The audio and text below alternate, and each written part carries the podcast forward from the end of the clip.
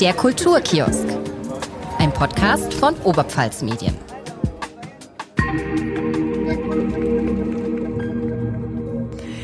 Hallo und herzlich willkommen beim Kulturkiosk, einem Podcast von Oberpfalz Medien. Mein Name ist Maria Oberleitner und mir gegenüber am Mikro sitzt heute mein Gast, der seit mehr als 23 Jahren Leiter der KZ-Gedenkstätte in Flossenbürg ist. Herzlich willkommen im Kulturkiosk. Schön, dass Sie da sind. Vielen Dank für die Einladung. Professor Dr. Jörg Skribeleit. Ja, Herr Skribeleit, hätten Sie sich denn vor 25 Jahren gedacht, dass Sie heute noch in Flossenbürg arbeiten?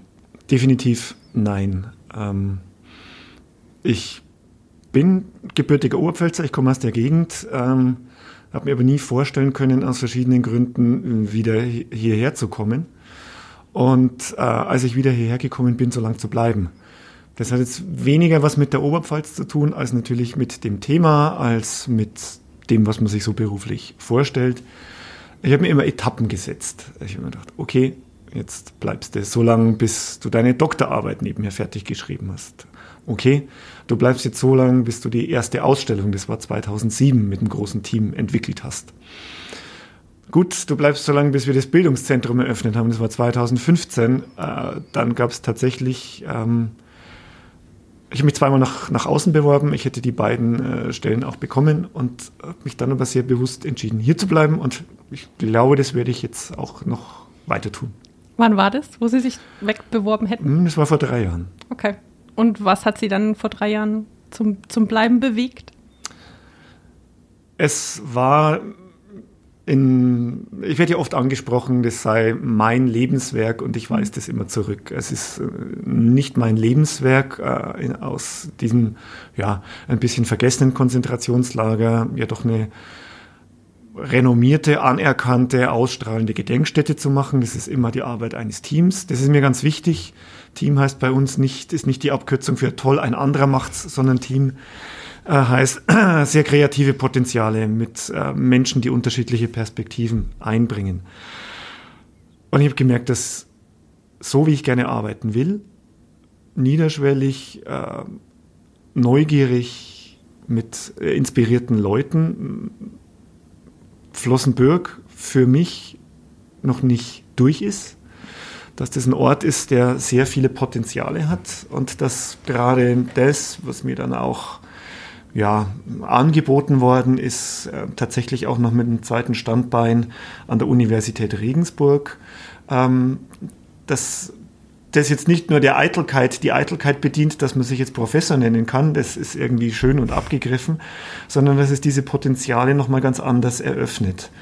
Ähm, und ich würde es wirklich sagen, Flossenbürg ist tatsächlich für mich, für viele nach wie vor ein sehr, sehr spannender Ort, ein sehr, sehr virulenter Ort, ein Ort, der einen immer wieder auch anregt, indem man Spannungen spürt. Und äh, ja, ich will kein Erinnerungsverwalter sein, mhm. sondern eher Dinge ausprobieren, gestalten, in Transfers üben. Das, dafür ist Flossenbürg spannend und die Oberpfalz nicht schlecht. Jetzt haben Sie ja gerade Ihre, Ihre Honorarprofessur angesprochen. Das ist ein, eine Stelle an der Uni Regensburg mit den Forschungsschwerpunkten, ich lese ab, Erinnerungskultur und Gedenkstättenarbeit. Was, ähm, was erforschen Sie denn da gerade? Was gibt es denn noch Neues, Spannendes? Haben Sie da so eine hm. Erkenntnis, die Sie. Ähm, das eine ist die Honorarprofessur, äh, die verbunden ist. Das eigentlich Interessantere, das eigentlich Interessantere ist, dass ähm, ich zusammen mit äh, Bernhard Löffler, Professor für Landesgeschichte an der Universität Regensburg, ein Zentrum Erinnerungskultur aufbaue. Und dieses Zentrum Erinnerungskultur ist jetzt kein Gebäude, in das man reingeht mit Ausstellung, sondern es ist tatsächlich eine Plattform für reflektiertes Machen. Das hört sich jetzt vielleicht sehr äh, ein bisschen verblasen an. Wir machen eins der ersten großen Projekte ist äh, da komme ich gerade auch her. Gestern Abend, vorgestern Abend hatten wir eine große Veranstaltung in Erlangen den, die nationalsozialistischen Euthanasiemorde erinnern. Ähm, welche Umgangsformen gibt es denn mit den Euthanasie, mit den Kranken- und Psychiatriemorden? Und eben erinnern, also nicht nur sie zu erforschen, was ist da passiert, sondern wir hatten, wir haben äh, eine Veranstaltungsreihe und der, der erste Titel war NS-Euthanasie in Literatur, Theater und Film Also welchen Beitrag kann Kunst leisten? Und wir hatten äh, jetzt vor zwei Tagen in Erlangen äh, im großen Rahmen zusammen mit dem Universitätsklinikum Erlangen äh, eine Veranstaltung ähm, Wert des Lebens, Umgang mit Behinderung, Definition von Behinderung ähm, und haben da auch äh, Behindertenrechtsaktivistinnen eingeladen. Und ähm, solche Dinge versuchen wir nicht nur für uns zu erforschen und in dicken Büchern oder in Ausstellungen an die Wand äh, zu kriegen oder zwischen zwei Seiten, sondern in den öffentlichen Raum. Und das ist, sowas gibt es bisher in Deutschland nicht in der Form, also eine Verknüpfung von einer KZ-Gedenkstätte mit einer Universität. Es gibt Kollegen von mir, die auch Professorentitel haben. Ähm, aber ich sage es nochmal, das ist schön für die Eitelkeit, aber äh, das Interessante ist, was man, was man dann damit macht. Wir haben einen äh, Forschungsschwerpunkt an diesem Zentrumserinnerungskultur, da geht es um Grenze. Mhm. Hat mit Nazis erstmal gar nichts zu tun. Ähm, das grüne Band, das grüne Band, der ehemalige eiserne Vorhang als ein Raum, als ein Naturraum, der aber auch ein Kulturraum ist, auch ein Gewaltraum sein kann. Ich bin ähm, gerade angefragt worden, ob ich ein Gutachten schreiben mag zu äh, einer im Koalitionsvertrag der Bundesregierung festgeschriebenen Dokumentationszentrum der NSU-Morde. Ich weiß noch gar nicht, wie mhm. ich damit umgehe. Das heißt, äh, Erinnerungskultur ist nicht nur was Rückwärtsgewandtes, ist nicht nur was, was mit Nationalsozialismus zu tun hat, sondern ist was extrem Gegenwärtiges, ähm, wo wir in Flossenbürg und von Flossenbürg aus, und da sage ich, Flossenbürg ist immer nur ein exemplarischer Ort. Wir haben zu tun mit Opfern, wir haben zu tun mit Tätern, Täterschaften, wir haben zu tun mit Raum, mit Topografie, mit Gebäuden, wir haben zu tun mit Bildung. Also wo quasi alle diese Methoden und äh, Strukturen äh, auch in anderen Bereichen relevant sind. Und das. Wenn Sie so erzählen, ähm, kommt mir eine, eine ganz platte Frage. Ähm, macht das Ihnen, macht Ihre Arbeit Ihnen denn Freude? Ich, ähm, also ich kann mir vorstellen, es, es, sind alles sehr große, sehr schwere Themen. Ich kann mir total vorstellen, dass das wahnsinnig spannend ist, aber dass es auch sehr grausam sein kann. Ähm, das ist eine sehr gute Frage. Und auch, dass Sie es mit dem Begriff der Freude äh, verknüpfen. Ja, als erste Antwort, diese Arbeit macht tatsächlich trotz der Schwere des Themas auch immer mal Freude. Freude aber nicht als Triumph, sondern sie erfüllt einen. Also sie erfüllt einen mit Sinn, auch wenn man natürlich äh, Frusterlebnisse hat und mit traurigen Themen äh, befasst ist. Das motiviert einen. Und auch das ist ein Grund, ähm, hier zu bleiben. Ich mache gerne Ausstellungen. Äh, ich habe mir auch überlegt, gehe ich mal in ein anderes Museum, was was ganz was anderes macht. Das würde mir auch Freude machen, aber das wäre eine andere Freude. Also immer auch diese, diese äh, Ernsthaftigkeit zu haben, sich äh, immer wieder auch sehr präzise sein zu müssen, das erfüllt einen. Aber vor wenigen Wochen ist, ist Jack Terry äh, gestorben einer der ganz bekannten äh, Überlebenden von Flossenbürg. Und das bringt einen tatsächlich auch an sehr persönliche und sehr emotionale Grenzen. Und es ist anders äh, als in anderen äh, kulturellen Berufen. Und ich würde sogar behaupten, das ist anders als in anderen Berufen, die auch täglich mit äh, Verletzungen und Tod zu tun haben. Äh, wenn ich jetzt als äh, Krebsarzt, und ich habe da höchsten Respekt vor, in einer Kinderkrebsstation arbeite, da hat man ein professionelles, handwerkliches Wissen. Wir alle sind äh, Historikerinnen, Kulturwissenschaftler, sonst irgendwas. Aber wir sind natürlich dafür psychologisch erstmal nicht ausgebildet. Das heißt, wir müssen für uns als Team und als Personen Strategien finden, wie man damit auch umgehen kann, mit so einer Schwere, mit äh, einer aktuellen Schwere auch, also die ja nicht mhm. nur eine historische ist. Mhm. Und das bringt einen immer wieder auch an Grenzen. Und das kann man auch nach 25 Jahren nicht mhm. lernen. Was, was machen Sie dann an so einem Tag, wenn Sie das alles zu erdrücken droht?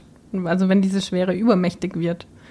Können Sie dann einfach sagen, so ich mache jetzt die Bürotour zu und jetzt, jetzt ist vorbei? Also wie hm. gut kann man denn bei so einem Thema äh, Work-Life-Balance haben? Ja, diese Frage hat, hat, hat ja äh, mehrere Ebenen. Meistens, und da will ich nur mal eins zurückspringen, meistens ereilt einen sowas, da ist der Tod von Jack Terry jetzt nur ein halb gutes Beispiel. Manchmal ereilen einen solche Dinge, wenn man nicht damit rechnet wenn man im Urlaub ist und ist in Kroatien oder in Istrien irgendwo und äh, ein älterer Herr, bei dem er eine, eine Wohnung hat, äh, sagt er, und äh, ich war übrigens in Dachau. Und du bist im Urlaubsmodus und äh, du willst ihm nicht erzählen, wo du, wo du gearbeitet hast. Mhm. Und äh, der, der adressiert aber an dich als Deutscher deine ganze Geschichte. Und mhm du musst sofort den Urlaub abbrechen oder woanders hinfahren, weil, äh, weil dich das total überrascht oder also du damit gar nicht umgehen kannst oder willst.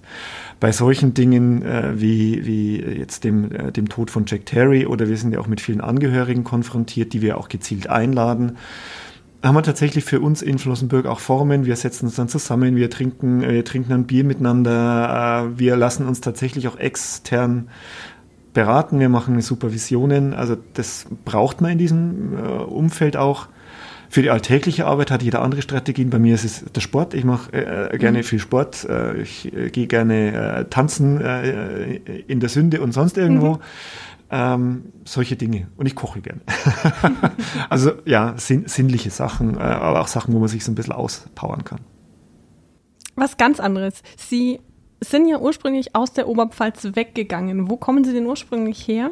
Ich bin gebürtiger Fohnstraße und mhm. bin in Weiden in die Schule gegangen. Mhm. Und dann zum Studieren sind Sie? Nach? Ich habe erst Zivildienst in, äh, okay. äh, in Bayreuth gemacht, äh, auf, einer, auf einer Querschnittsklinik in der Hohen Warte und bin dann äh, 1989 äh, nach Tübingen äh, mhm. ins schöne ins schöne Schwabenland, also was ich überhaupt nicht ironisch meine. Und in der Zeit war die Oberpfalz äh, tatsächlich eine Gegend, aus der man, ich formuliere es mal so hart, da wird es sicherlich Reaktionen geben, aus der man eigentlich weggehen musste, wenn man was sehen wollte. Und ich fange im Oktober 89 in Tübingen zum Studieren an, bin aus meiner kleinen Perspektive endlich in der großen Welt, in der Unistadt und auf einmal geht hier die Mauer auf. Mhm. Und im Dezember 89 äh, geht die tschechische Grenze auf und du bist weg und auf einmal äh, verändert sich die komplette Ordnung und es verändert sich der komplette Alltag. Ich habe mich dann sofort äh, in, in Tübingen in den tschechischen Sprachkurs eingeschrieben. Mhm mit sechs anderen, mehr waren da nicht. Mhm. Und äh, habe äh, quasi nur noch Seminare belegt und meine Urlaube in Richtung Osteuropa ausgerichtet.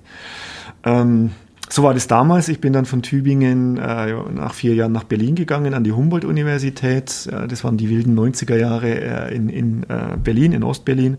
War eine wahnsinnig prägende lebendige Zeit, auch anstrengend und bin tatsächlich, ich war nebenher hier immer äh, noch, also mit, das ist vielleicht auch typisch oberpfälzisch, mit mindestens einer großen C immer in der Heimat, mhm.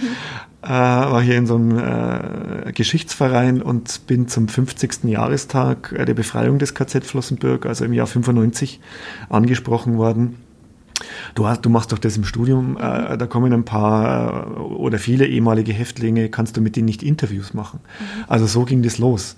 Und das war überhaupt kein Plan, wieder hierher zu kommen, äh, aber so, ja, aus der großen C wird dann ein mhm. Angebot. Ähm, jetzt gibt es für ein Jahr Geld für eine Stelle und wollen Sie das nicht machen? Und dann habe ich gesagt, okay, für ein Jahr äh, gehe ich, geh ich wieder zurück, bis das Stipendium für meine Doktorarbeit da ist. Und ähm, ja, Lebenswege sind ja oft so, man entscheidet sich mhm. manchmal bewusst und manchmal äh, pa passiert das auch und manchmal muss man Chancen nutzen. Ich hatte, würde ich heute so sagen, wahnsinnig viel Glück. Also ich habe eine Chance gekriegt, ich habe Chancen geboten gekriegt, sonst wäre ich heute keine Ahnung in Eisenhüttenstadt im Museum der DDR Alltagskultur und äh, würde da irgendwie interessante Dinge machen äh, oder wo ganz woanders. Was war denn, was war denn der Plan A? Was, was hätten Sie denn damals gern gemacht, als Sie quasi in, in, in Tübingen fertig waren? Also für mich war äh, tatsächlich, ich wollte aus Berlin nicht unbedingt weg. Also ich bin ja von Tübingen nach Berlin. Mhm. Ähm, ich habe äh, in Tübingen schon Ausstellungen gemacht und habe gemerkt, das macht mir Spaß. Karriere an der Uni war äh, für mich klar, will ich nicht. Ich will äh, ein Buch schreiben, ich will die Doktorarbeit machen aber eigentlich will ich Ausstellungen machen. Und das war die Idee, sich in kleineren oder größeren Häusern, die sich mit Alltagsgeschichte oder mit Geschichte allgemein befassen, ähm, da vielleicht ein Volontariat zu kriegen, da irgendwie einen Fuß reinzukriegen. Was ja dann doch irgendwie auch passiert mit den Ausstellungen. Und das ist tatsächlich auch passiert, weil meine Oma, meine Oma, äh, meine schlesische Oma, ich betont die, äh, immer gefragt, äh, was, was, studierst du denn da? Empirische Kulturwissenschaft. Und was wird man damit? Und nur um sie zu beruhigen, ich werde Museumsdirektor. Und dann war sie erstmal zufrieden. Und das war aber natürlich überhaupt kein, kein Ziel, kein Plan. Ich habe immer gesagt, ich werde Taxifahrerin. Das war aber nicht so, nicht so gern gehört. Taxifahrerin oder Gärtner, das war das Zweite, weil sie hatte eine große Gärtner in Schlesien und ich, äh, Gärtnern so nebenher ist auch äh, irgendwas, ja, ist ganz nett. Ja, dass man dann der Leiter einer KZ-Gedenkstätte wird mhm. und irgendwann doch auch wieder mit einem Teil äh, an der Uni, also jetzt an der Uni mhm. Regensburg landet. Ähm, das kann man nicht planen. Und das ist was, was ich tatsächlich auch ganz vielen, sowohl bei uns in Flossenbürg, wir haben ja ganz viele junge Kolleginnen, äh, Volontariate, Praktikantinnen, aber auch den, äh, den äh, Studierenden in Regensburg, für die man verantwortlich ist, mitgebe. Nehmt Chancen, versucht eure, also versucht nicht irgendwelche Normen oder Karrierewünsche zu erfüllen, versucht Chancen, die sich euch bieten, wahrzunehmen und hört auch drauf oder schaut, was, was ihr denn gerne macht. Ähm, so. Manche schreiben gerne, manche reden gerne, manche machen gerne Ausstellungen, manche organisieren gerne und ähm, ja. Ich möchte gerne dann doch nochmal auf, auf die Bürotür, über die ich vorher schon gesprochen habe, zurückkommen. Ähm, Sie sitzen ja mit Ihren Kollegen im, im Büro in mhm. der ähm, ehemaligen Kommandantur. Wie fühlt sich das denn an, ein Büro an einem so historisch grausamen Ort zu haben? Oder denkt man da, denken Sie da noch drüber nach? Ab und zu? Oder? Ja, und ich glaube, das tun alle für uns immer wieder mal, auch dann, wenn man nicht unbedingt damit rechnet oder wenn so, das sind so bestimmte Stimmungen und Situationen. Als wir in diese äh, ehemalige Kommandantur gezogen sind mit unserer Verwaltung, mit unserem Archiv, haben wir da sehr intensiv Debatten darüber mhm. geführt. Mhm. Auch mit ehemaligen Häftlingen, auch mit Angehörigen. Mhm. Also ist es für euch komisch, wenn hm. jetzt wir da drin sitzen? Und dann war die wirklich einhellige Meinung, äh, nein, für uns ist das ein Triumph. Mhm. Also dass dort, wo Akten geführt worden sind, äh, um uns zu vernichten, äh, jetzt jemand arbeitet, der an uns erinnert und uns als Individuen äh, respektiert. Mhm. Insofern war das einfach dann da oder war ganz klar, wir können da reingehen. Es ist äh, von der Außensicht nicht komisch. Jetzt ist es ja ein Gebäude, Sie kennen es ein bisschen, ähm, das natürlich unter Denkmalschutz steht und wo wir auch großen Wert drauf gelegt haben, zusammen mit, äh, mit den Architekten. Äh, man kann ja auch die Spuren vernichten, damit mhm. man das besser erträgt, da drinnen zu arbeiten. Und wir haben wirklich sehr, sehr schöne innenarchitektonische Lösungen auch gefunden, ähm, den historischen Charakter zu erhalten, aber ihnen gleichzeitig auch zu brechen mit Farbigkeiten, mit Möbeln, mit äh, Pin Pinwänden, was auch immer. So. Trotzdem ist es manchmal komisch. Hm. Es ist ein langer Bürogang, der gekachelt ist und wo man weiß, da ging früher mal das Büro der politischen Abteilung ab und da war das was anderes. Und das ereilt dich manchmal, ja, in Zeiten wie, wie, wie gerade jetzt, in Abendstimmungen, es wird dunkel, du bist noch da, äh, du bist der Letzte, der von der mhm. Arbeit geht. Dann denkst du, wow, ich allein in diesem großen mhm. Gebäude. Manchmal passiert es früh. Äh, man kommt, es ist noch die alte Holztreppe, die knarzt und mhm. du denkst, ich gehe heute mit meinen Turnschuhen, mit meinem demokratischen Schritt drüber. Und äh, ja, früher haben da Stiefel geknallt. Mhm. Ich will das gar nicht so pathetisch aufladen, aber diese Dinge passieren manchmal. Und sie passieren natürlich auch im Gelände. Wir haben Routinen, wir machen Ausstellungen, wir führen Gruppen und äh, ich glaube, fast alle Kolleginnen gehen auch immer wieder mal ganz alleine privat abends nach Feierabend äh, drüber, lassen das so auf sich wirken. Und ich glaube, dass das auch sehr gut ist. Und ich spreche da nicht nur für mich, sondern für alle. Wir haben Routinen, das braucht man. Wir haben Professionalität, das braucht man auch. Äh, aber es ist für niemanden nur ein Job. Und das manchmal auch zu spüren oder zuzulassen und äh, zu zeigen, ja, ich brauche jetzt mal alleine meine Zeit und gehe jetzt Richtung Arrestbau oder Tal des Todes, das hat, das hat auch eine gute Wirkung für die Arbeitsmotivation und für die Seelenhygiene, die wir da auch brauchen. Dieselbe Frage habe ich mir oder eine, eine ähnliche Fragestellung auch ähm, beim Museumscafé gestellt. Ist es da, also ganz platt formuliert, ist es denn okay, dass ich da jetzt heute eine gute Zeit habe beim Kaffee trinken? Und es ist gut, dass Sie sich diese Frage stellen und diese Frage stellen sich viele. Ähm, die haben wir uns auch gestellt am Anfang. Kann man an so einem Ort, das ehemalige SS-Casino, mit Blick auf den Appellplatz, kann man da einen Kaffee machen? Und wir haben uns sehr bewusst äh, dafür entschieden. Und natürlich nicht irgendein Kaffee, sondern auch das Betriebsmodell. Wir hätten auch eine Kantine bauen können. Es hätte alles, also so, das wäre anders gewesen. Nee, wir wollten ein einladendes Café haben, das bewusst auch Museumscafé heißt. Wir wollten ein Angebot haben, das nicht nur für die Besucher der Gedenkstätte offen steht, sondern für alle, die da reingehen wollen. Und wir betreiben das sehr bewusst mit Menschen, mit ganz unterschiedlichen Beeinträchtigungen. Ähm, es ist eine Art von Sozialprojekt, wir waren die Ersten damit, jetzt in unserem Kontext. Und es verändert den Ort. ähm, es demokratisiert ihn irgendwie. Es zeigt sofort, worum es heute geht. Wir verkaufen nicht einfach Kuchen, das tun wir auch und der ist gut und man kann sich da auch hinsetzen und kann einen guten Kuchen oder Kaffee genießen.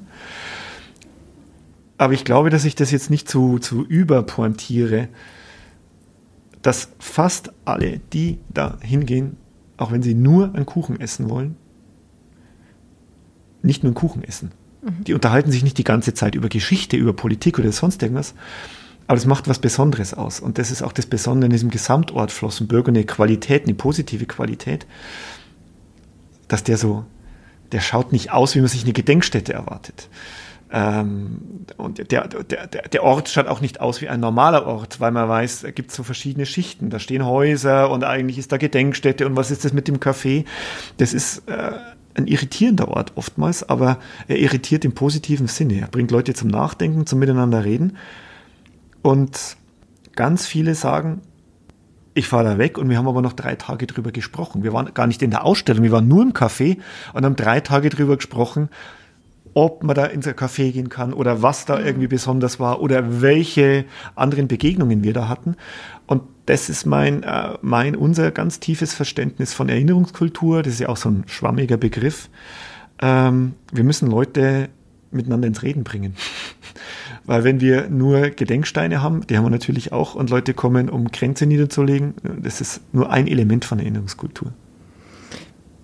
Da wären wir auch schon bei der nächsten Frage. Ähm, Sie haben ja vorher schon den Tod von Jack Terry thematisiert. Wie wie viel Angst haben Sie denn davor, dass es irgendwann gar keine Zeitzeugen mehr gibt? Und wie verändert sich Ihre Arbeit dann? Das ist ja ein Faktum, dass es bald keine Zeitzeugen mhm. mehr gibt. Wir sind äh, damit seit, ich bin eigentlich seit 20 Jahren damit konfrontiert, also seit ich da arbeite, weil da gab es noch ganz andere, die heute überhaupt nicht mehr bekannt sind ehemalige deutsche oder ungarische oder österreichische politische Häftlinge. Die waren einfach älter, als sie ins KZ kamen, deswegen haben sie das Lebensalter nicht erreicht und konnten als Zeitzeugen in der Form gar nicht auftreten. Damals äh, haben auch weniger Leute zugehört. Also heute werden die ja quasi fast verheiligt, würde ich das mal so zuspitzend formulieren. Wir äh, debattieren sehr intensiv in unserer Bildungsabteilung auch mit anderen, wie gehen wir denn mit dem um, was sie hinterlassen haben? Aufzeichnungen über Kassetten, also Audios, äh, wir haben Video-Interviews, wir haben schriftliche Dinge, wir haben aber auch Sachen, die wir über die Nachkommen zugespielt kriegen. Mhm. Und äh, was ganz aktuell ist, was ganz Neues, äh, es waren ja über 4000 italienische Häftlinge in Flossenbürg. Das ist relativ unbekannt in der breiten Öffentlichkeit. Flossenbürg war aus italienischer Perspektive eine der großen deutschen äh, Deportationsorte, an die wir gekommen sind in Bozen. Ähm, hier der Kollege Friedrich Peterhans hat darüber auch schon geschrieben. Ist eine große Ausstellung gewesen unlängst im Historischen Museum über, äh, über einen Transport, der von Bozen nach Flossenbürg ging. Da gab es zwei oder drei Veranstaltungen und vor dem Hintergrund hat sich jetzt eine haben sich Angehörige gefunden, die nächsten April unbedingt, die kannten sich vorher nicht, die sind nur quasi zu einer dieser Veranstaltungen, zu dieser Ausstellung über diesen Transport gekommen. Die wollen jetzt nächstes Jahr im April nach Flossenbürg kommen. Wir mhm. kennen die alle bis auf zwei noch gar nicht. Mhm. Das heißt, diese, also diese, also Zeitzeugenschaft geht irgendwie über, nicht eins zu eins in die Kinder oder Enkel, aber es wird weiterhin die Möglichkeit geben, mit Betroffenen zu sprechen. Aber halt darüber zu sprechen, warum ihre Eltern vielleicht, die im KZ waren, nie drüber geredet haben oder erst ganz spät. Und ähm, deswegen habe ich da keine Sorge. Ich habe keine Sorge äh, oder Angst vor dem, vor dem Verschwinden der Zeitzeugen. Das ist traurig. Es ist ein biologisches Faktum, aber es ist nicht das Ende der Arbeit zu diesem Thema und nicht das Ende einer menschlichen Perspektive in dieses Thema hinein. Die, die Angstfrage deshalb, weil man ja öfter die Thesen hört, nach denen, wenn man keinen Opa mehr hat, der einen vom, einem vom Krieg erzählen kann, dann findet man Krieg vielleicht gar nicht mehr so schlimm, weil man kennt es ja nur aus Geschichtsbüchern.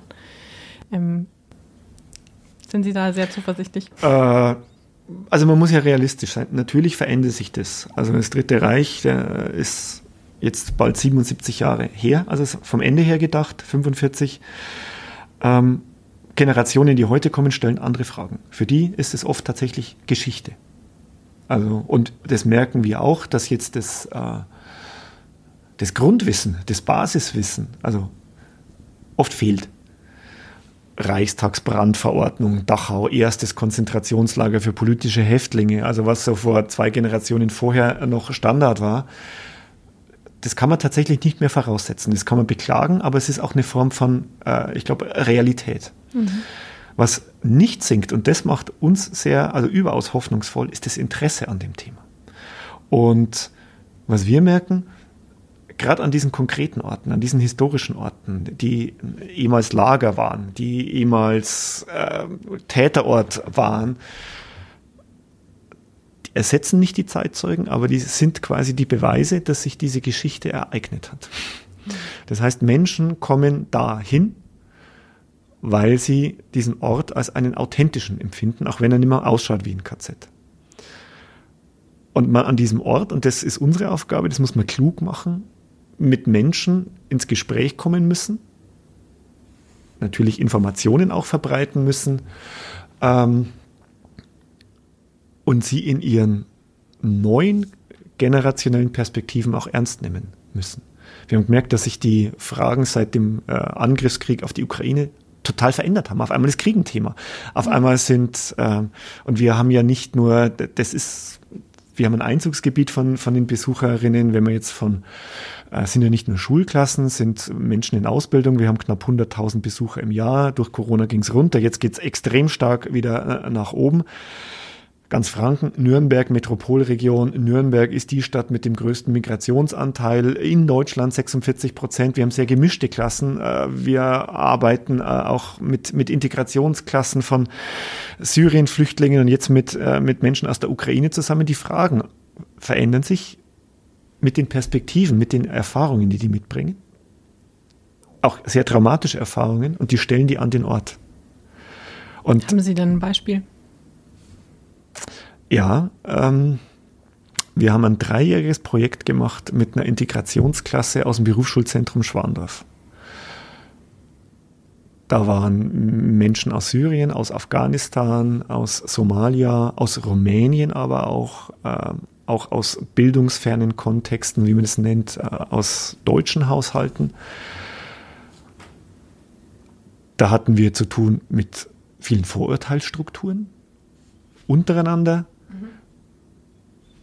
gegenüber Judentum, auch greifbaren Antisemitismus, klare Frauen- und Männerbilder, klare Haltungen zu Homosexualität oder nicht. Und wir haben sehr intensiv und sehr lange mit diesen Menschen gearbeitet und haben erstmal ihre Geschichten ernst genommen. Und auf einmal haben die gemerkt, äh, bisher konnte ich die nirgends losbringen. Also wir arbeiten mit denen nicht und sagen, jetzt müsst ihr aber deutsche Erinnerungskultur lernen oder was KZ war. Und erst im zweiten oder dritten Schritt sind wir dann in einen Teil der Ausstellung gegangen ans Gelände. Aber in die, die mit Biografien arbeitet, mit Menschen, die auch auf der Flucht waren, mit Menschen, die äh, als Minderheit, als Asoziale, als Berufsverbrecher von den Nazis stigmatisiert worden sind. Und auf einmal merkst du, schließen die sich auf. Weil sie merken, auch ich habe quasi Ausschlusserfahrung. Auch ich habe äh, in meinem alltäglichen Leben bin eine Minderheit. Auch ich kann zum Opfer werden, habe mich auch oft schon so gefühlt. Und auf einmal ist man drin in was, was wahnsinnig gegenwärtig ist. Wie wollen wir miteinander leben? Und was heißt es? Also auch Respekt füreinander oder auch kämpfen für Strukturen, die auch ein bisschen was aushalten. Also Toleranz. Und ähm, das ist so die, die Baseline, so ein Grundverständnis, also unsere Erweiterung von nie wieder. Was heißt denn dieses nie wieder, das man überall hört? Das ist ja auch so eine Pathosformel, die immer wiederholt wird. Aber das nie, nie wieder verändert sich. Heißt es nie wieder, nie wieder Krieg? Heißt es nie wieder, nie wieder Antisemitismus? Nie wieder Diskriminierung? Ähm, vielleicht heißt es auch äh, nie wieder, nie wieder äh, Gewalt gegen Menschen, egal gegen wen. Und aushalten von. Das versuchen wir. Dafür stellen wir auch quasi äh, unsere pädagogischen Programme sehr deutlich um. Also wir informieren natürlich auch nochmal, aber Kommunikation ist uns ganz wichtig. Also wir lassen uns auf die Leute ein. Wir versuchen das jetzt auch äh, in dem großen Steinbruchgelände, das wir mm, äh, ja bald übernehmen werden. Jetzt ein erstes Gebäude, Verwaltungsgebäude eines SS-Betriebs und wir gehen da ganz offensiv rein und sagen, wir wollen da ein Memory Lab machen, ein, Exper ein Experimentierfeld Erinnerung. Und da geht es nicht nur darum, dass äh, wir jetzt zusammen mit der Universität Regensburg irgendwelche digitalen Dinge ausprobieren, ich freue mich sehr. Nächstes, nächstes äh, Jahr hat der Fotoclub von Flossenbürg 50-jähriges Jubiläum des Vereins und der Fotoclub will da drin eine Ausstellung machen zu äh, Fotografien über Flossenbürg, wo natürlich auch das, der Blick aufs Lager, auf das Neuflossenbürg eine Rolle spielt. Das ist keine Ausblendung, sondern im städtischen Kontext nennt man sowas Partizipation. Niedrige Schwellen, Open Space, man lässt, lässt Leute rein. Es haben sich für nächsten Sommer angemeldet wandernde Gesellen aus Handwerksberufen, die da drin arbeiten wollen. Ganz stark. Wir machen was, äh, viele der Hörerinnen dieses Podcasts äh, haben vielleicht unsere, also Sie wissen, wir machen was mit, mit Kunst und Kultur. Wir haben diese begehbare, riesige Skulptur im Steinbruch gehabt. Also wir versuchen auf unterschiedlichsten Ebenen äh, Menschen zusammenzubringen, Menschen an diesen Ort zu holen und mit ein paar Anregungen wieder äh, gehen zu lassen. Und das ist dann diese Erinnerungsarbeit. das ist die Erinnerungsarbeit, das ist das Experimentierfeld Erinnerung. Äh, und das ist viel mehr als Erinnerung.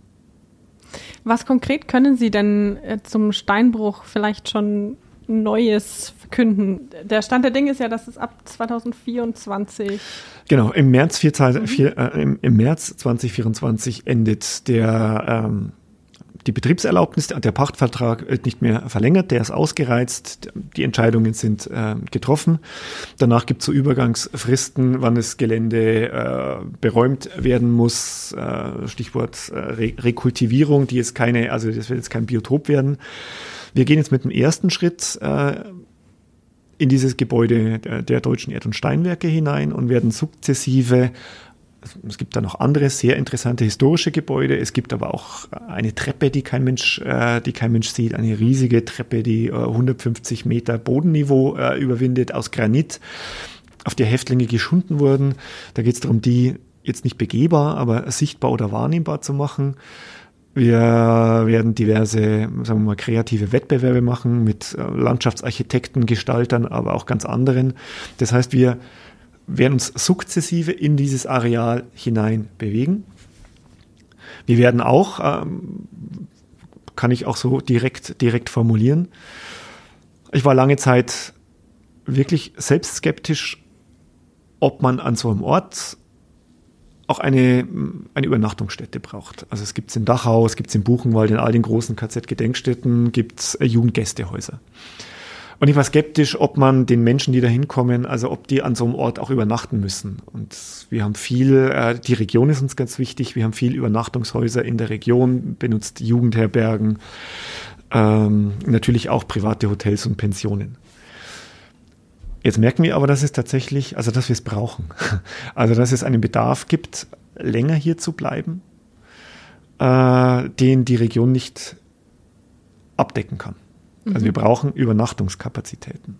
Und wir werden uns äh, in den, äh, also sehr bald, die Realisierung wird natürlich zwei, drei, vier, fünf Jahre dauern, aber wir werden uns sehr, sehr offensiv äh, zuwenden, äh, zwei dieser historischen Gebäude in ein, ein Übernachtungshaus zu transferieren und Übernachtungshaus klingt so neutral, aber wer unser Café kennt, äh, da haben sie auch gefragt, äh, es soll tatsächlich auch ein offenes Haus werden. Also keine Jugendherberge und kein Drei-Sterne-Hotel, sondern es soll was werden, ähm, was offen steht, auch Radfahrerinnen von mir aus der Biathlon-Jugendnationalmannschaft oder wem auch immer, Wander, Wanderern, die dabei sind, also ein Gebäude das, oder ein Übernachtungsangebot, das an einem historischen Ort ist und das dieser Öffentlichkeit auch zur Verfügung steht, wo wir aber Stipendiaten der Uni Regensburg, äh, aber natürlich auch Schulklassen, Seminargruppen, was auch immer unterbringen können.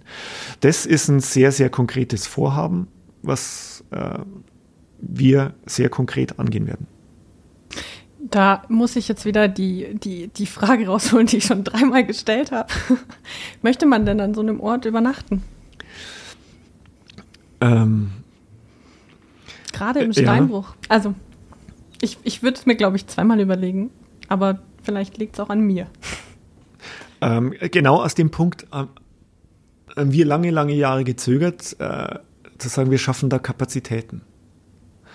Aber ich glaube, es wird die Kunst sein, dieses Übernachtungsgebäude vielleicht nicht nur aus historischen Gebäuden, es wird funktionale Zubauten brauchen, die architektonisch irgendwie ansprechend sind, so zu gestalten. Und auch da haben wir schon gezeigt, dass wir das mit guten Architekten äh, können, wie unser Seminarhaus, wo das Café ist. Also wo man diesen Charakter Tätergebäude so weit demokratisiert oder umbaut, dass die Denkmalstruktur noch da ist, es aber trotzdem einen äh, nicht dauerbedrückenden Charakter macht, mhm. einen einladenden. Ähm, ich glaube, dass das gelingen kann. Ich glaube, dass das gelingen kann. Ich kann aber auch nach, wir werden niemanden zwingen, da drin zu übernachten. Ähm, ich äh, habe volles Verständnis für Menschen, die auch sagen, ich brauche eine gewisse Distanz. Ich will meinen Kaffee nicht in Flossenbürg trinken, sondern im Nachbarort oder in Weiden.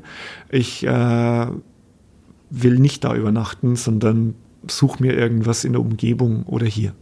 Daran ähm, anschließend, jedes Mal, wenn ich da bin, äh, dann schaue ich auf diese Wohnhäuser ähm, an den Hängen und ich, ich weiß, die waren, also man, man kann ja schlecht jetzt die, die Leute da aus, aus wegschicken und, und so, aber ich frage mich tatsächlich jedes Mal, uff, ähm, ich glaube, ich würde nicht aus meinem Wohnzimmer auf ein ehemaliges KZ schauen wollen. Ich, äh, vielleicht, vielleicht gewöhnt man sich dann dran. Man wusste ja schon auch, wo man hinzieht. Man wusste vielleicht nicht, wie, wie sich das alles entwickelt.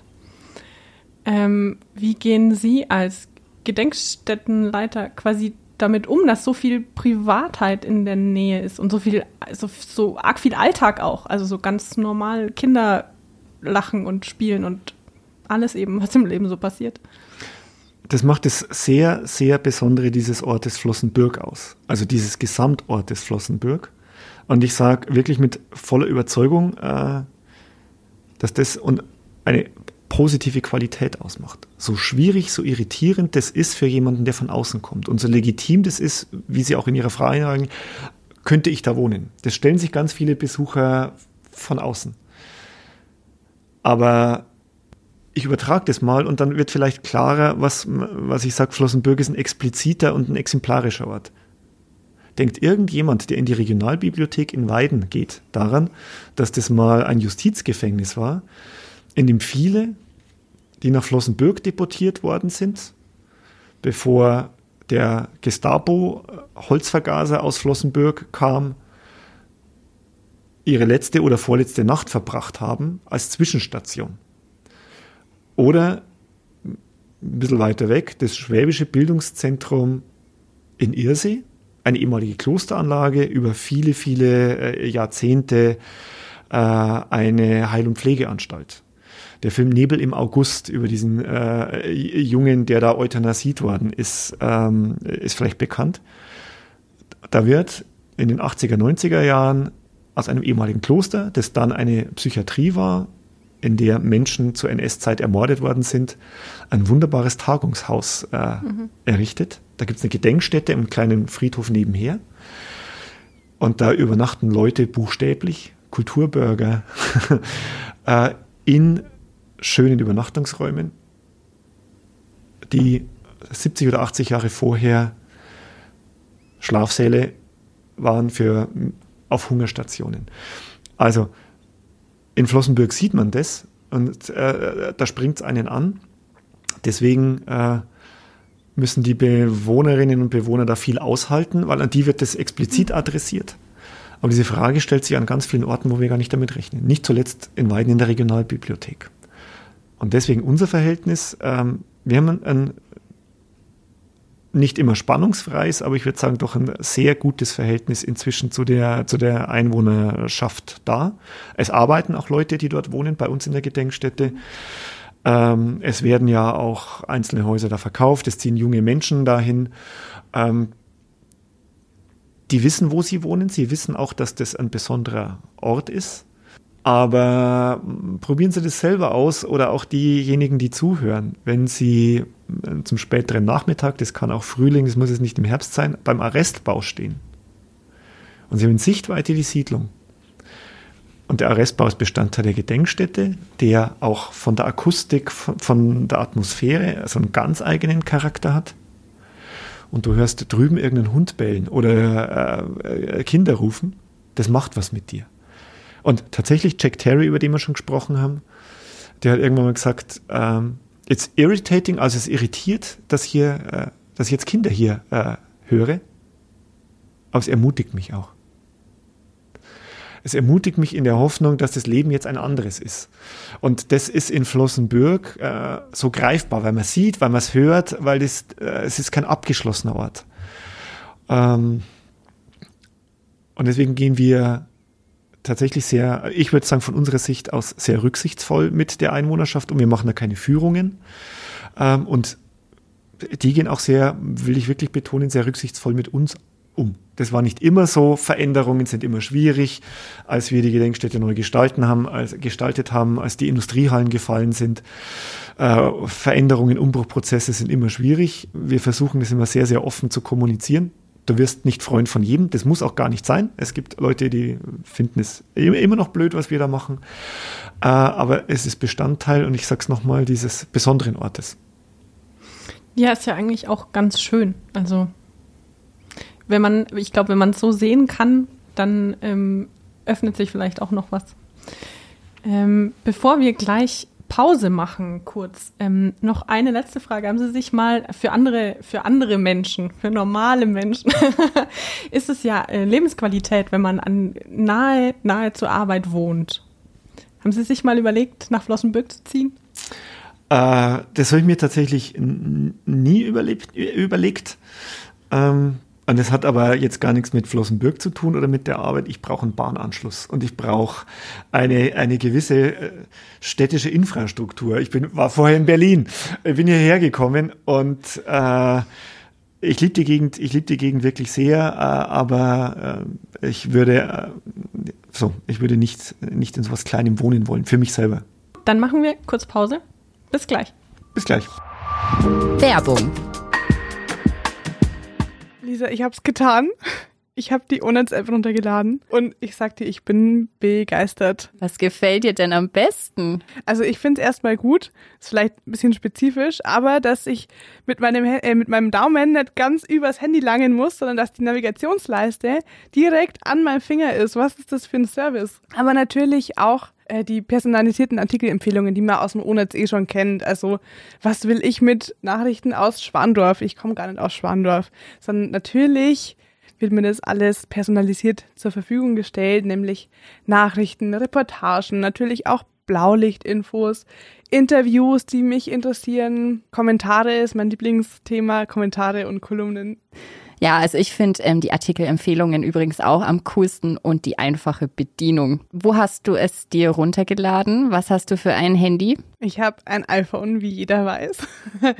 ähm, ja, im App Store natürlich, aber die Unnetz-App gibt es ja natürlich auch im Google Play Store. Kostenlos. Jeder, der es noch nicht hat, sofort runterladen. Die ist echt gut. Alle Infos gibt's natürlich auch auf onetz.de slash app. Dann sind wir wieder da beim Kulturkiosk heute mit dem Herrn Skribeleit. Ich ähm, hätte ein, ein paar kurze Fragen an Sie. Gut, ich bemühe mich um kurze Antworten. Ähm, erstmal, wie alt sind Sie denn eigentlich? 54. Was hören Sie gern für Musik? Querbeet, am liebsten meinen österreichischen Sender FM4, äh, wo man äh, ganz tolle neue Tipps kriegt. Momentan die Düsseldorf Düsterboys. Ach, das hört sich interessant an. äh, was machen Sie in Ihrer Freizeit? Sie haben ja gerade schon von Sport gesprochen. Viel Fahrrad fahren, im Winter ins Fitness gehen und liebend gern auf Wochenmärkte. Auf alle in der Region. Was ist dann ein, ein Ort in der Oberpfalz, den Sie empfehlen können, ausflugstechnisch? Ich gehe als alter Fohnstrauße immer sehr gerne auf den Fahrenberg und in die Umgebung, wo ich auch am Wochenende war, als es das erste Mal so bezaubernd geschneit hat. Ansonsten immer ins Stiftland. Stiftland ist für mich das neue Vorarlberg. Cool, hip, ohne dass die Leute da hip sind. Äh, vielleicht könnte man den, den zuhören darf man nicht, äh, nicht vorenthalten, dass sie einen, einen Pulli anhaben mit einem Radl drauf.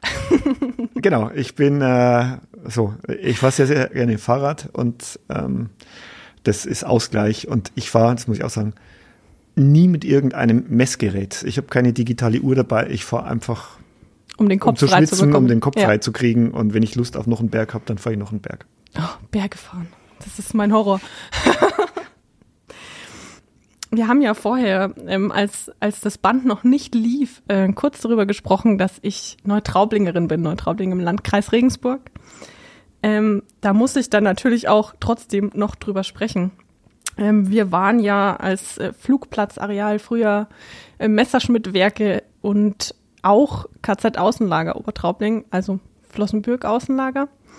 Und ich habe in meiner Kindheit und meiner Jugend mit vielen alten Urneutraublingern gesprochen, die mir alle gesagt haben, da war doch nix. Das ist eine Geschichte, das hätte ich doch gesehen. Und ähm, ich muss auch sagen, dass ich ganz lang tatsächlich nicht sicher einordnen konnte, nur aus diesen Erzählungen. Naja, dann hat da halt mal wieder einer erzählt, doch, doch, da war schon was. Aber so richtig greifbar war das nicht als, als Aufwachsende für mich. Und ja, da war dieser Stein am Friedhof und da standen dann mal Blumen, aber das hätte auch ein x-beliebiger Gedenkstein sein können.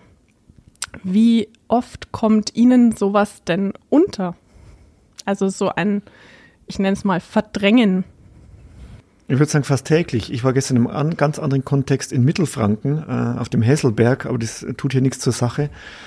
Ähm, das ist der Ort, an dem Julius Streicher äh, noch vor 33 seine, äh, seine nationalsozialistischen Wallfahrten organisiert hat.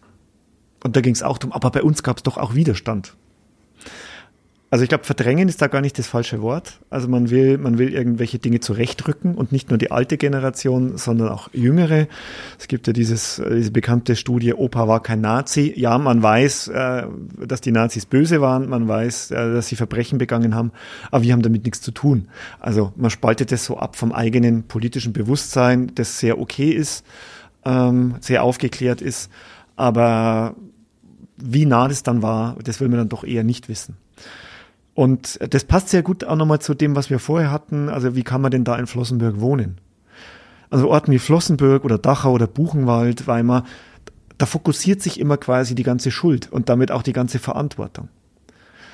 Das KZ Flossenbürg sowie alle Konzentrationslager war ein KZ-Komplex. Also es war ein Riesennetz von Außenstellen von Filialen im sowjetischen Kontext äh, nennt man sowas Gulag. Wir sprechen vom KZ-Komplex. Und eines dieser Außenlager war eben in äh, damals Obertraubling. Das heißt, der KZ-Terror hat viele Orte. Und äh, was für Flossenbürg nochmal so besonders dazu kommt, in dieser unmittelbaren Endphase diese Todesmärsche, die sie ja quasi durch jedes Dorf, durch jede Kleinstadt äh, gezogen haben. Und zwar nicht nur südlich von Flossenbürg, sondern auch nördlich, weil Buchenwald und Großrosen, also andere große KZ-Komplexe nach Flossenbürg aufgelöst worden sind. Und man kann nicht überall Gedenkstätten oder Gedenksteine errichten und das ist natürlich abstrakt. Aber wir werden wirklich jeden Tag mit Anfragen konfrontiert. Ähm, Ich habe jetzt irgendwo gelesen, da soll dieser Todesmarsch durchgegangen sein jetzt durch diesen Film Schweigen steht der Wald nochmal besonders virulent, weil er ja auch ähm, mit, mit einem Spielfilm, mit einem Spielfilmformat äh, dieses Thema touchiert, aber natürlich auch an Außenlagerorten. Ich war heute früh in Hersbruck äh, und Habburg. Ja, da gibt's äh, Erinnerungsformen, da haben wir auch was, äh, da haben wir uns auch engagiert, aber auch da wollen manche das bis heute eher nicht so wissen. Das ist tägliche Realität. Wie oft kommt es denn vor, dass, ich sage jetzt mal zugespitzt, äh, Holocaust-Leugner zu Ihnen kommen oder nicht vielleicht zu Ihnen kommen, sondern Sie konfrontieren, was Sie da eigentlich für einen Quatsch verzapfen? Ähm, die Holocaust-Leugnung war bis vor fünf oder sechs Jahren eine, ein, ein aussterbendes Phänomen einer ur, einer steinalten Generation. Äh, weil die Beweise so evident waren, dass äh, sie schlichtweg nicht geleugnet werden konnten. Und bis vor fünf, sechs, mögen es auch zehn Jahren sein, hatten wir eher ein anderes Phänomen.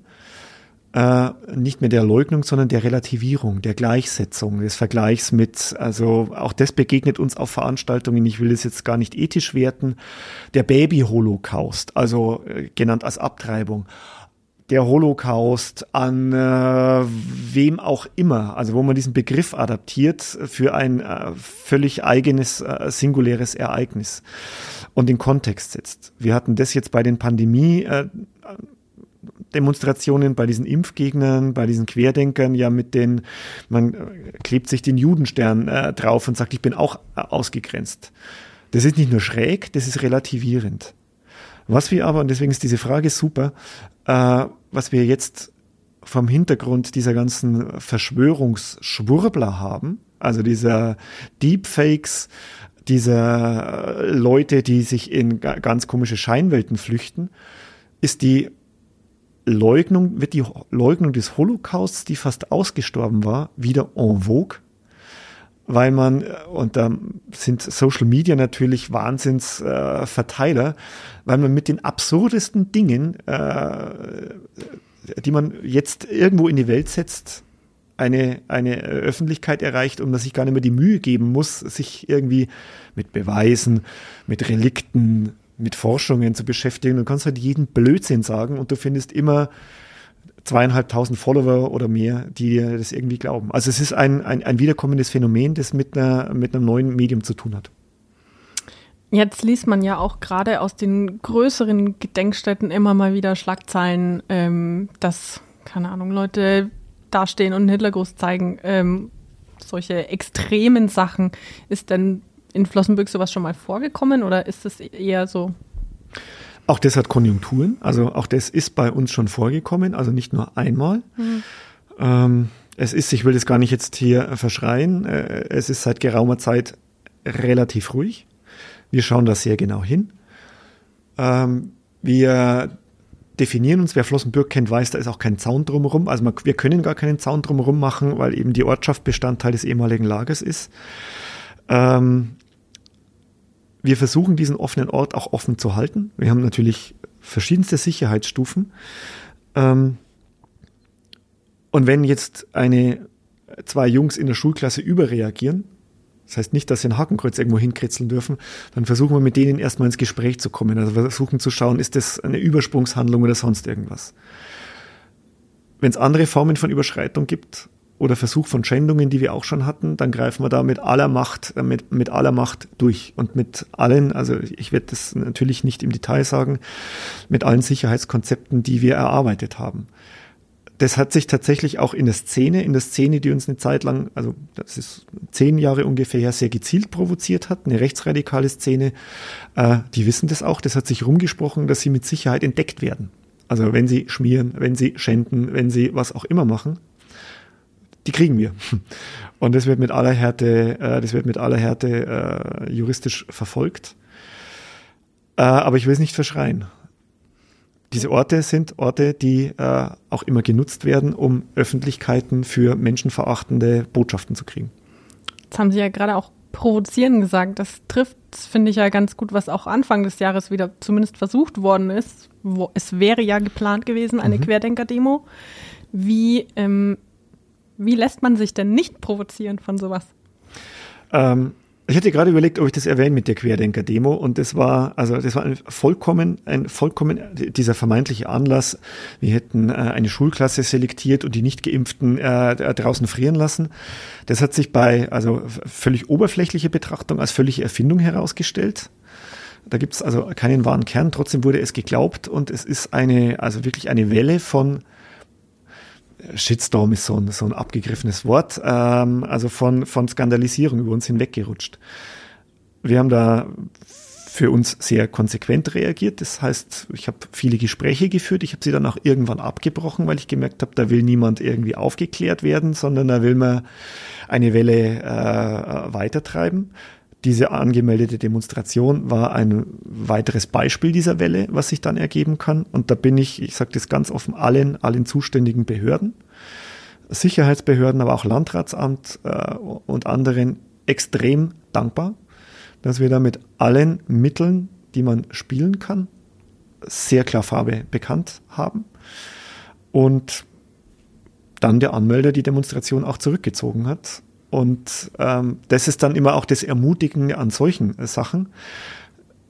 Es gibt dann nicht nur die Kritiker, den Shitstorm, äh, die, die Skandalisierung, die über dich hinwegrollt, die ist im Vergleich zu den anderen Reaktionen, die kommen.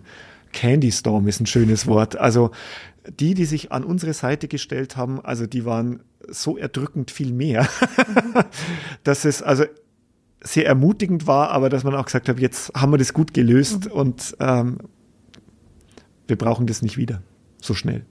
Aber wir wissen, wir sind nicht alleine. Das ist das Tolle.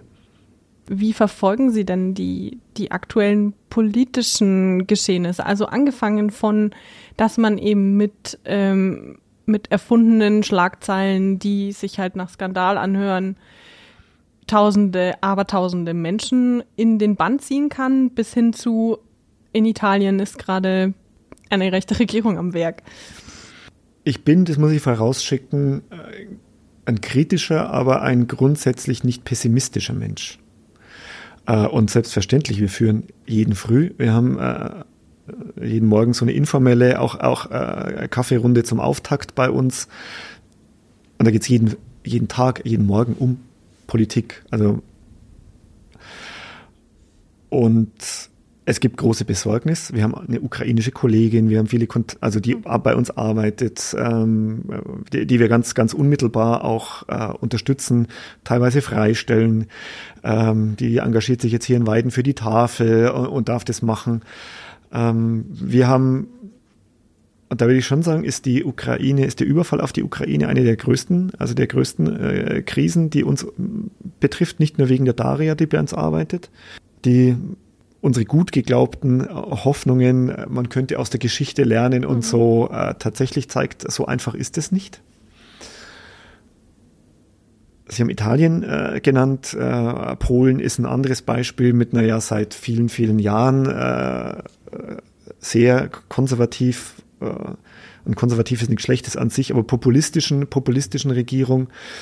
Ähm, wir versuchen, wir versuchen die positiven Kräfte auch in diesen Ländern zu stärken. Also wir machen ganz viel mit Polen zum Beispiel. Wir machen ganz viel mit Italien. Wir haben keinen unmittelbaren Einfluss auf die politischen Verhältnisse dort, äh, aber wir stehen mit unserer Arbeit und das ist nur ein kleinstes, also vielleicht ist es nicht mal ein Staubkorn, wir stehen für was anderes und wir stehen auch für Internationalität und ähm, wir lassen uns nicht ermutigen, auch wenn wir nicht naiv sind. Ich würde es mal so formulieren. Natürlich wirst du immer wieder mal äh, frustriert, aber nochmal auch, du kannst es in Besucherzahlen messen, äh, du kannst es in unseren Social Media, äh, Twitter nicht, das ist jetzt eh vorbei, aber in den Facebook-Einträgen oder sonst was, also man kriegt es auch mit, also es, ich, es erzähle nicht nur ich Ihnen, sondern es ist auch äh, nachvollziehbar und abrufbar. Ähm, ich will das auch ausdrücklich auch in diesen Räumen sagen, also auch das Medium hier, also äh, ist, ist, ist ein sehr unterstützendes, das ist nicht bei allen äh, Zeitungen oder Medien äh, so, die, die in der Nähe von, von ehemaligen Konzentrationslagern sind. Wir merken, also wir, wir kriegen viel Ermutigung. das ist vielleicht das Pessimistische, ob wir tatsächlich helfen, dass diese Welt eine bessere wird. Wir arbeiten dafür, aber man hat so zwischendrin immer wieder mal seine Zweifel. Jetzt haben Sie ja gerade schon über die sozialen Medien gesprochen. Ähm, ist ein Selfie in einem ehemaligen KZ okay? Das kann ein totaler Skandal sein. Das kann aber auch was anderes sein. Es kann sogar was Tolles sein. Und es gehört zu diesen Orten, und es stört mich tatsächlich massiv, die immer für Skandalisierungen, für Aufreger sorgen. Jetzt hat sich schon wieder wer in Berlin vor dem Mahnmal fotografieren lassen mit einem Selfie oder vom Lagertor von Auschwitz. Und ähm, als äh, eins der ersten, als das losging, wurde eine junge Frau, die äh, ein Selfie vom Lagertor in Auschwitz gemacht hat, massiv im Netz von der Community angegangen. Ich habe mich dann tatsächlich, also auch in so einem universitären Kontext, mal ein bisschen damit beschäftigt und habe mir angeschaut, ich weiß nicht mehr, ob die das auf Facebook oder, oder auf Insta gestellt hat, das ist ja schon einige Jahre her, die hat Reaktionen darauf gekriegt.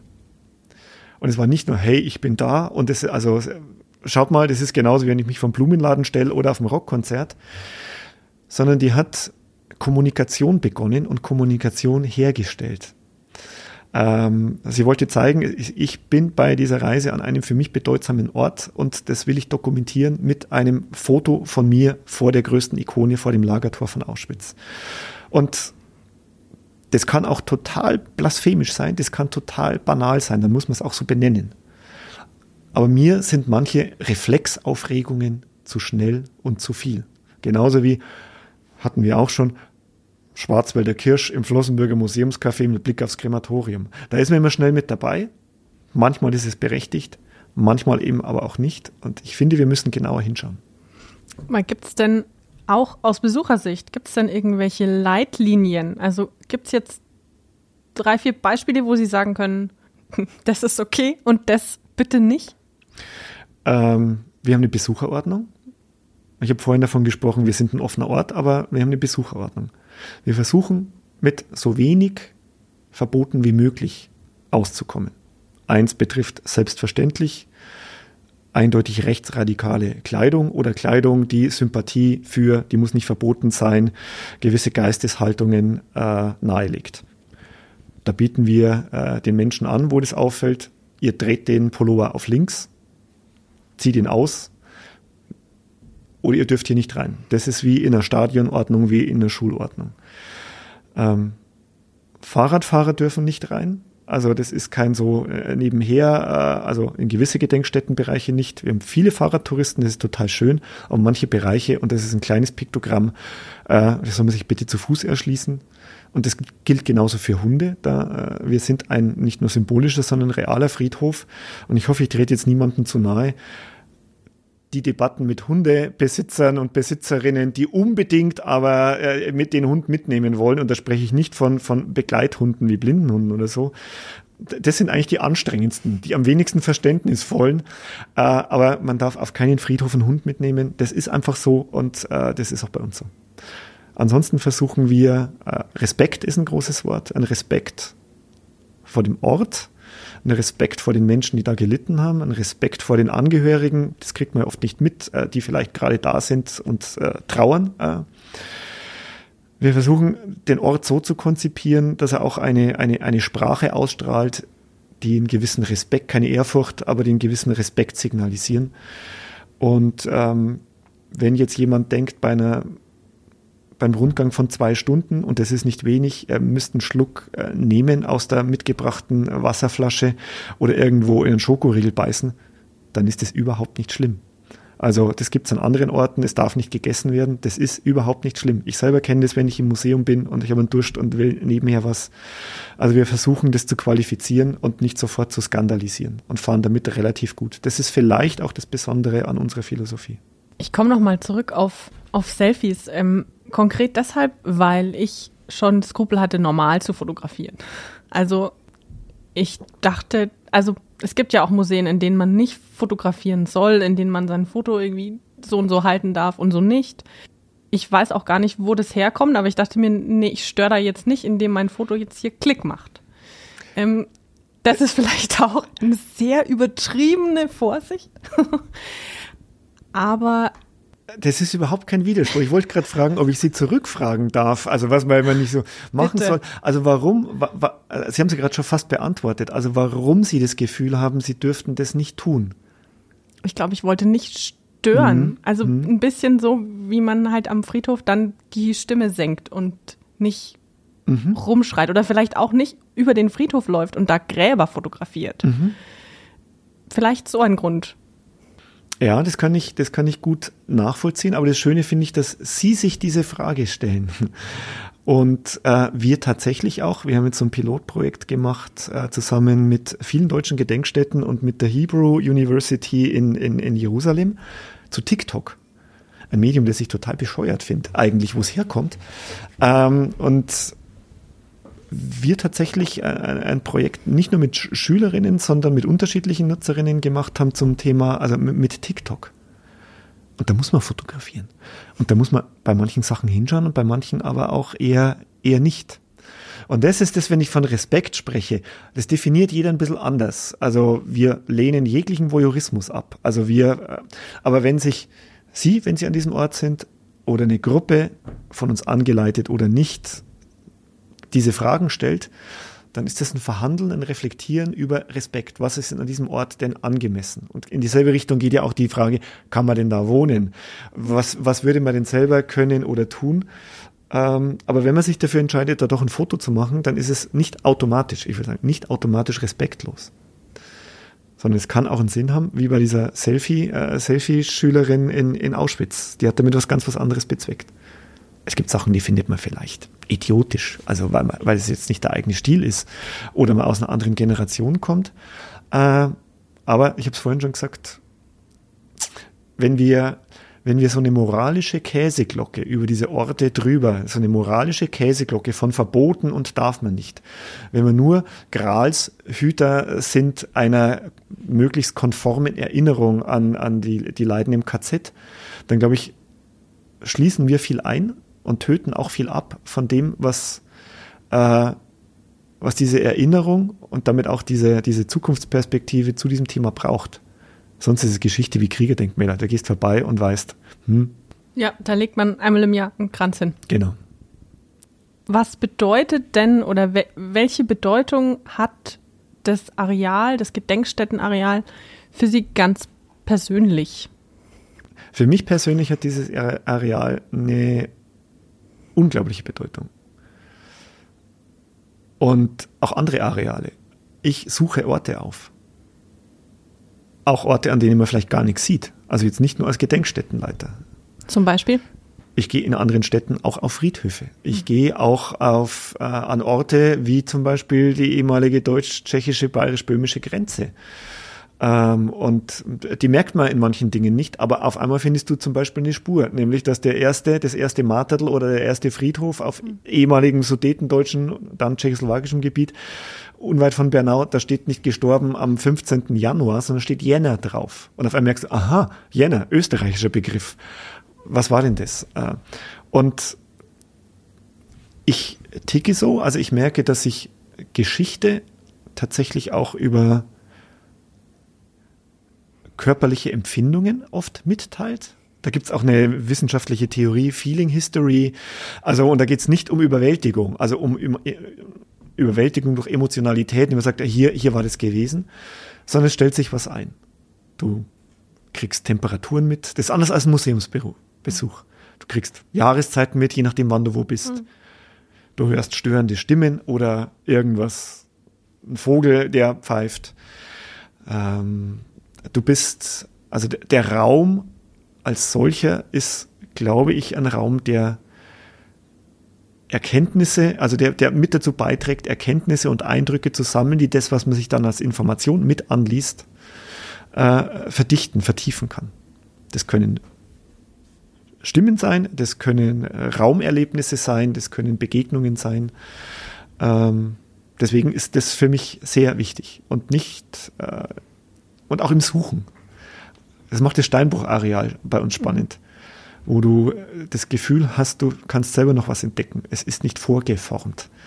Deswegen muss man sich gut überlegen, ob man überall Informationstafeln aufstellt. Also jetzt nicht nur bei uns, sondern auch in Kulturräumen, in Stadträumen. Oder ob man Anlasspunkte gibt, selber weiter zu suchen. Raum ist wichtig, Orte sind wichtig, Topografie ist wichtig. Also doch erleben. Ja, in, in diesem Sinne schon, aber nicht erleben im Sinne von Event, sondern mhm. erleben, da sein, ja. erschließen. Ja.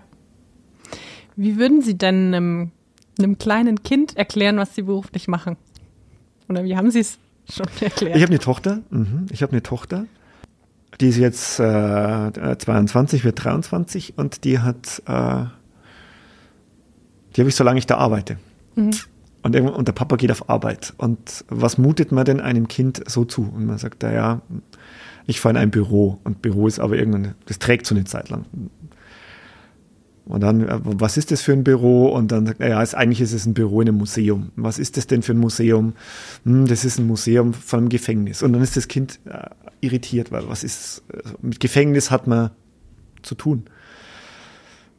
Und dann sagt man ja, ähm, das hat aber, also in dem Gefängnis, in dem ich jetzt arbeite, das jetzt ein Museum ist, äh, das ist anders als die heute.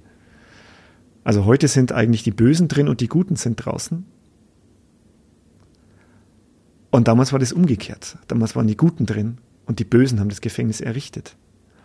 Und jetzt muss ich schauen, dass ich nicht äh, ja, in dieser Situation so emotional werde, weil es ist, ähm, war eine reale Situation, habe ich gesagt. Und einen von denen, die da drin waren, von den Guten, den kennst du. Das ist der Jack. Jack Terry. Mhm. Und dann hat dieses, damals war sie vielleicht sechs oder sieben, und dann sagt dieses äh, kleine Mädchen, den Jack, den mag ich.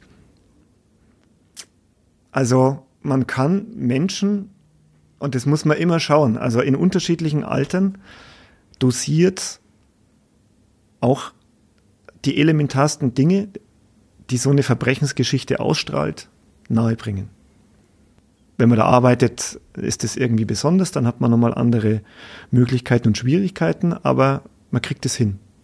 Und ähm, wir kriegen oft die Frage, ab welchem Alter darf ich denn mit meinen Kindern mhm. kommen? Für Schulklassen haben wir da so eine, so eine Regelung oder so eine Empfehlung. Wir schließen da niemanden aus.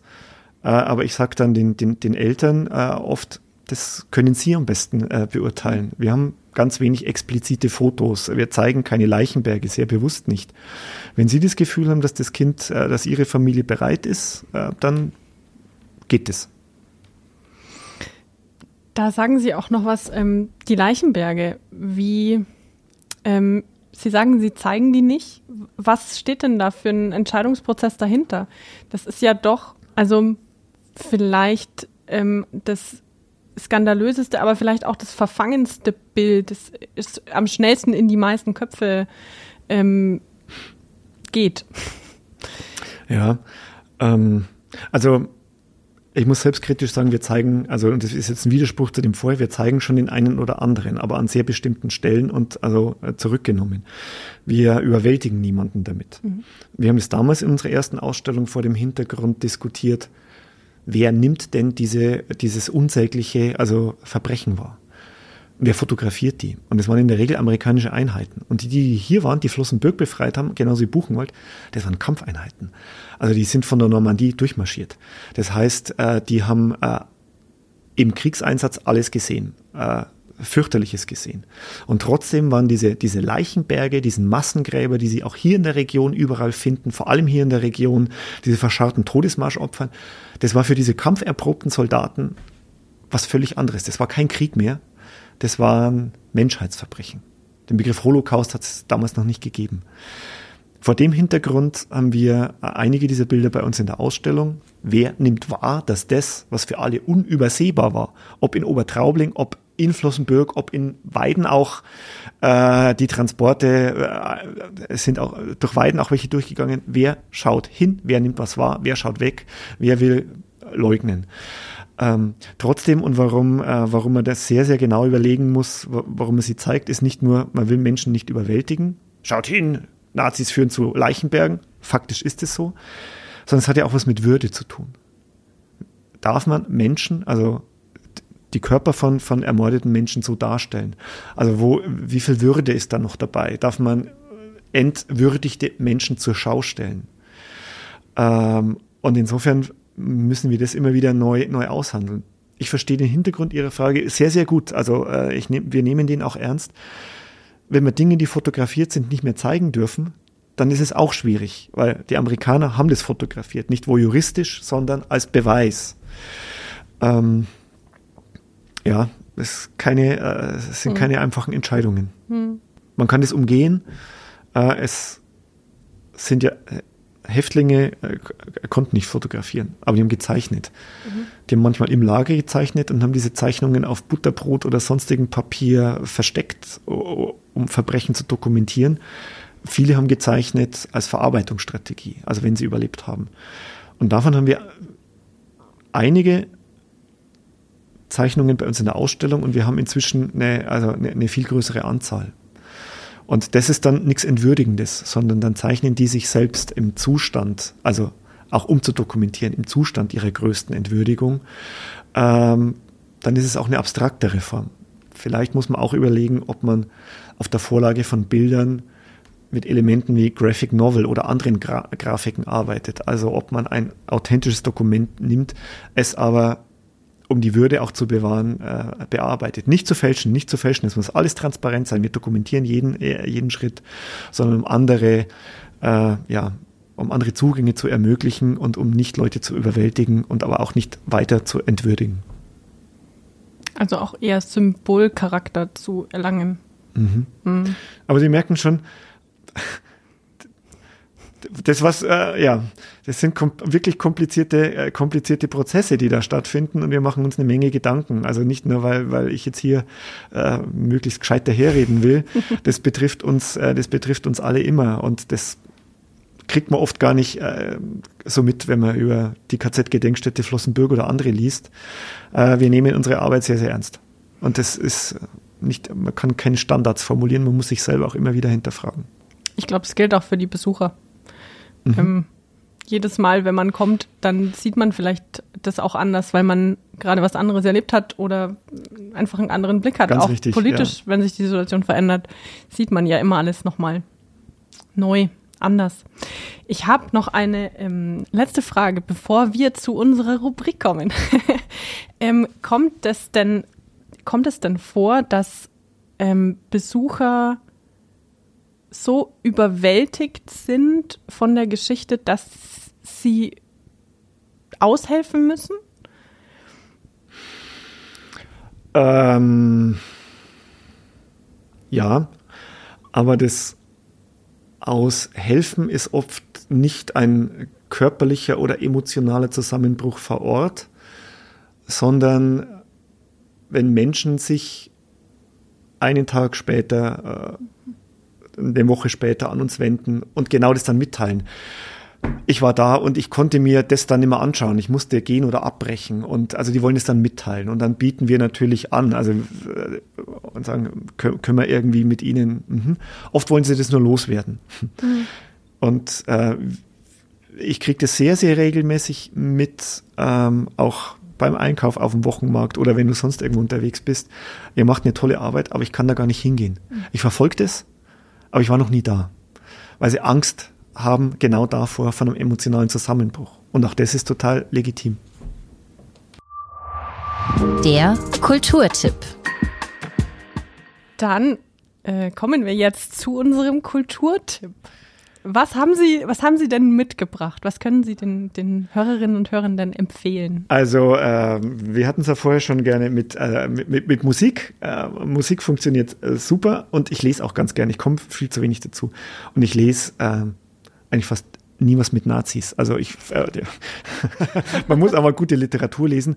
Das, was ich Ihnen jetzt aber empfehle oder nahelege, das ist, das ist tatsächlich auch was, was irgendwie unser Thema doch umkreist. Mhm.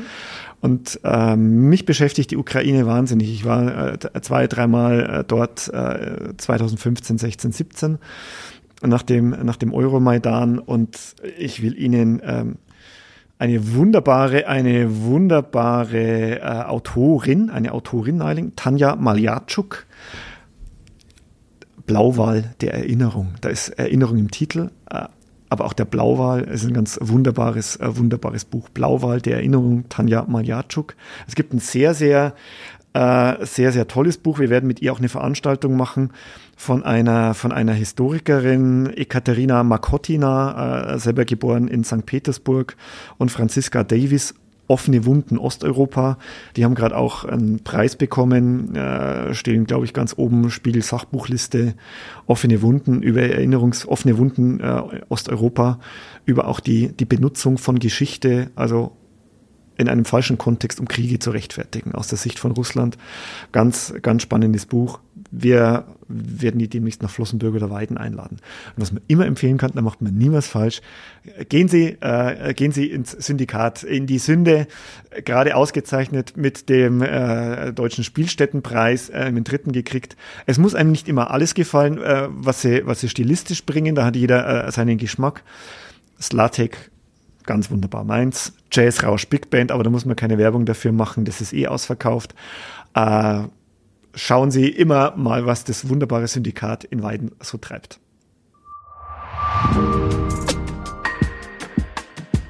Dann bedanke ich mich bei Ihnen für Ihre Zeit und natürlich auch ähm, bei unseren Zuhörerinnen und Zuhörern. Ähm, bei äh, Lob, Kritik und Anregungen oder wenn sich jemand einen Gast wünschen will, immer gerne. Wir haben auch eine E-Mail-Adresse, die wäre kulturkiosk.oberpfalzmedien.de. Und dann sage ich Servus. Bis bald. Vielen Dank für die Einladung. Ich sage auch Servus.